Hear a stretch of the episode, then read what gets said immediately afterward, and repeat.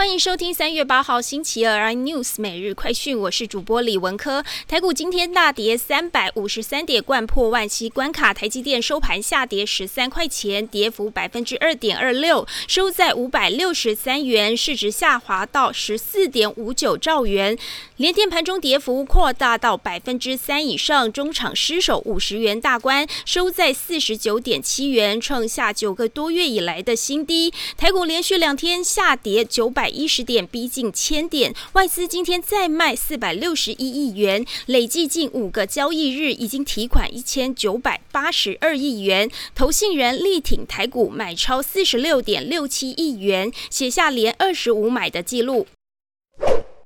在乌克兰战争和俄罗斯石油供应中断的情况下，全球最大的石油生产商沙地阿拉伯国家石油公司宣布全面调整四月份的原油售价，其中沙地阿美将输向亚洲客户的原油售价每桶上调约新台币五十六元以上，一些原油品种价格甚至达到了有史以来的最高水平。消息一出，引发外界批评，认为沙地阿美此举根本是趁火打劫。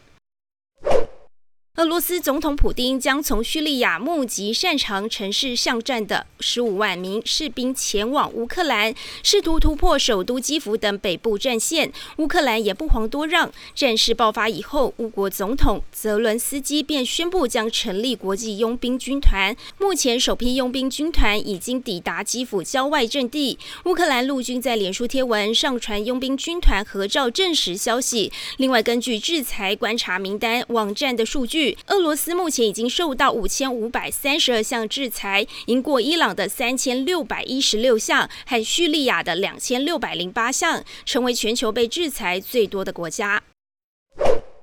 长荣海运在二零二一年获利大爆发，景气热翻，传出去年发放四十个月年终奖金，羡煞不少人。随着新的一年人力需求增加，长荣海运在官网开出十二项职缺，职缺包括了营业人员、文业客服人员等，起薪更是跳涨到四万六千元起，再度引发各界热烈讨论。长荣海勤人员的薪水更是令人羡慕，月薪约新台币十五万元，若入职后晋升为轮机长，月薪可达二十八到三十万元。更多新闻内容，请锁定有线电视四十八八十八 MOD 五百零四三立财经台 News，或上 YouTube 搜寻三立 iNews。感谢台湾最大 Podcast 公司声浪技术的支持。你也可以在 Google、Apple、Spotify、KKBox 收听最新的 iNews 每日快讯。